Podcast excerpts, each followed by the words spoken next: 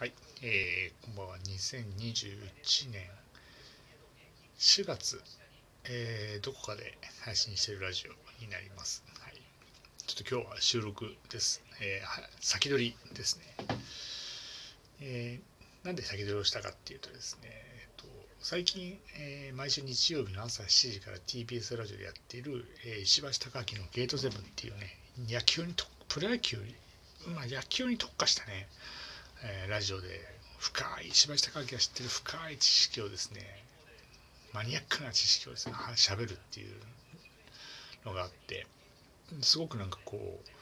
昔ね僕も野球少年だったんで小学校の頃ね、えー、デブのねデブはどこデブで太っててデブはもうキャッチャーだみたいなねドカベンだっていうね、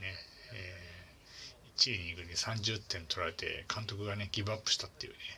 そういうことも経験してますんでね、まあ、それの話は多分最初の頃のあの収録に出てますんで、えー、ご興味あればね、えー、200 240 40回ぐらいやってるのかなこのラジオね。あいろいろ検索していただいて多分そんな そんな収録がどっかであると思いますんで聞いていただければいいかなと思っております。はい。でそのねゲートセーブの話を聞いてて野球の話や聞いててでまあ今こう、まあ、コロナ禍っていうのもあるし、まあ、外出がちょっとなかなかしにくいなっていうのもあってで野球を結構見る機会が多くて土日とか家にいることが結構多いんですけど昼間とかほぼほぼプロ野球とかメジャーリーグやってるんですよね。うん、で一応、えっと、僕セ・リーグでは巨人が好きで昔から。でパ・リーグはロッテが好きなんですよ。なんか知んないですけどね。そう。っていう話も昔した気がするんですけど。なんでまあ割とプロ野球中継やってれば、まあ、ザッピングしながらですけどよくあの見てるんですよいろいろプロ野球は。でメジャーリーグも見てます。今日今日なんて今日は菊池雄星ですか？あのメジャーリーグねやってました。見てましたけどね。ねソロホームラン2本でねあの2点取ってもらったのに。でちょっとね別なことやっててですねパッとまた見たらなんかまた2点取らもう2点取られてるみたいな、ね、最悪な展開だなと思って。ここがダメなんだよ菊池雄星っていうのはね、まあ、それかなと思ってますけどね、はい、まあ僕ごときにね、えー、そんな指摘されてもね、まあ、どうでもいいと思うんですけども。であとはねやっぱ野球見ててねこうパワープロをね10年間ぐらいやってたっていうのがあったんで次にどの配球が来るのかなどれどういうボールが来るのかなっていうのはねこう考えるのがすごい好きで、うん、こうピンチの時とかに何投げるのかな多分バッターはこれを予想しててピッチャーはここに行くなみたいな次の配球これだなっていうのを考えるのがすごい好きでそれが当たった当たった時にやっぱそうだったなみたいな、ね、っていうのはね本当面白くて。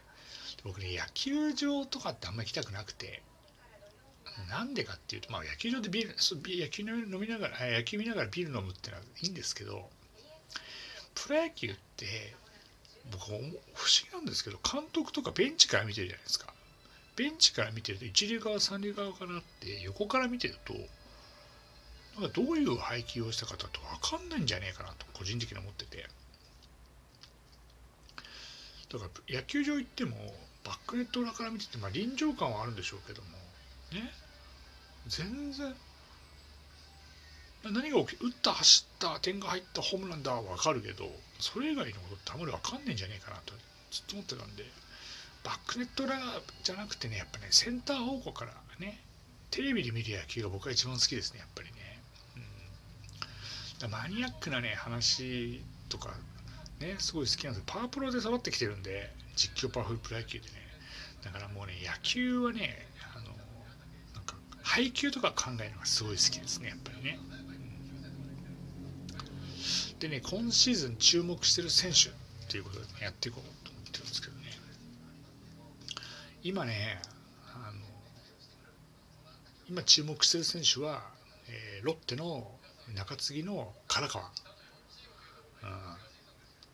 これはねずっと気にしてていや昔からロッテが好きで唐川って期待してたんですけど先発でねずっとやってたんですけども、まあ、そこそこ勝つんですけど、まあ、そんなにタイトルホルダーみたいになりきれなくて。でもねなんだろう顔もシュッとしてるしその投球フォームがすごく美しくて僕昔少年野球やった時にあの学習あの学習というかね真似してたあの投球フォームってあの一番は桑田だったんですよ。桑田真澄今巨人のチーフチーフん？投手コーチ投手チーフコーチ補佐みたいな役割なのかな、そうだその桑田真澄のその投球フォームが美しいと思っててそれをね真似してね、えー、コロンコロンのね太った頃でねいつか俺もピッチャーでやりたいと思いながらね桑田真澄のピッチングフォームはそこ真似真似したんですよ。でその次に好きだったのが牧原。牧原宏美のセットポジションが投げる姿がすごく美し美しくて、ね、ミスターパーフェクト、ねえーと、20年代2000違うなんだっけ。平成唯一の完全試合っていうね。そう。そのその投球フォームが美しいなっていう選手がすごい好きで、うん、で唐川もねすごく美しいんですよ投球フォームが。ストレートはマックス145ぐらいであとはそのカットボールとかスライダーとかあとカーブとかその辺投げてるんですけども。去年ぐらいから中継ぎに定着して8回かな、うんまあ、沢村が今言えないですけどロッテの8回は大体この唐川が投げるんですけどもうやっぱ投球フォーム美しいなと思って、う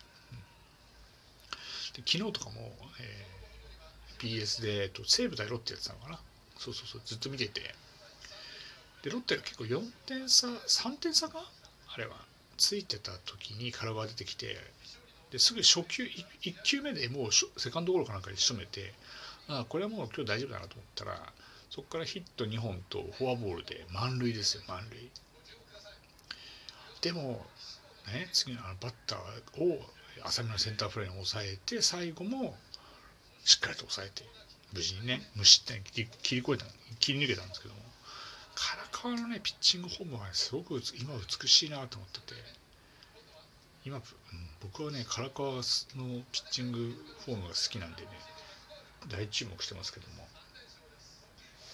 ぜひともねあの今シーズンもねロッテのね中盤中盤？中継ぎ？のねあの抑えていただいてロッテのね勝利に貢献していただければいいかなと思っておりますね。うん、カラカラ何がすごいかってね、そんなに分かってないんですけどね。でもやっぱりね、昔からその注目されたっていうだけあって、もう15年目らしいんですよね。あ、そんな経つんだって。うん。ロッテのね、次期エースはカラカラだって言われた時代もあったんですけどね。でもね、やっぱりこう腐らずにね、努力し続けて中継ぎっていうところのポジションもね、ゲットしたんで、このままね、いったらもしかしたらもう、あの抑えのエースになるかもしれないですから、唐川っていうのはね。そのくらいね、いい選手かなと思ってますけど。はい。なんでね、今年注目する選手は、えー、ロッテの唐川だと思っております。はい。ということで、えー、ちょっと短いですけどね、今日はこのぐらいにしようと思っております。はい。また明日？明日？か明日か明後日か分かんないですけどもね、えー、毎日配信してきますんで、聞いていただければいいかなと思っております。はいということで、えー、今日はこのぐらいにしようと思っておりますので、また明日聞いてください。今日もどうもありがとうございました。失礼いたします。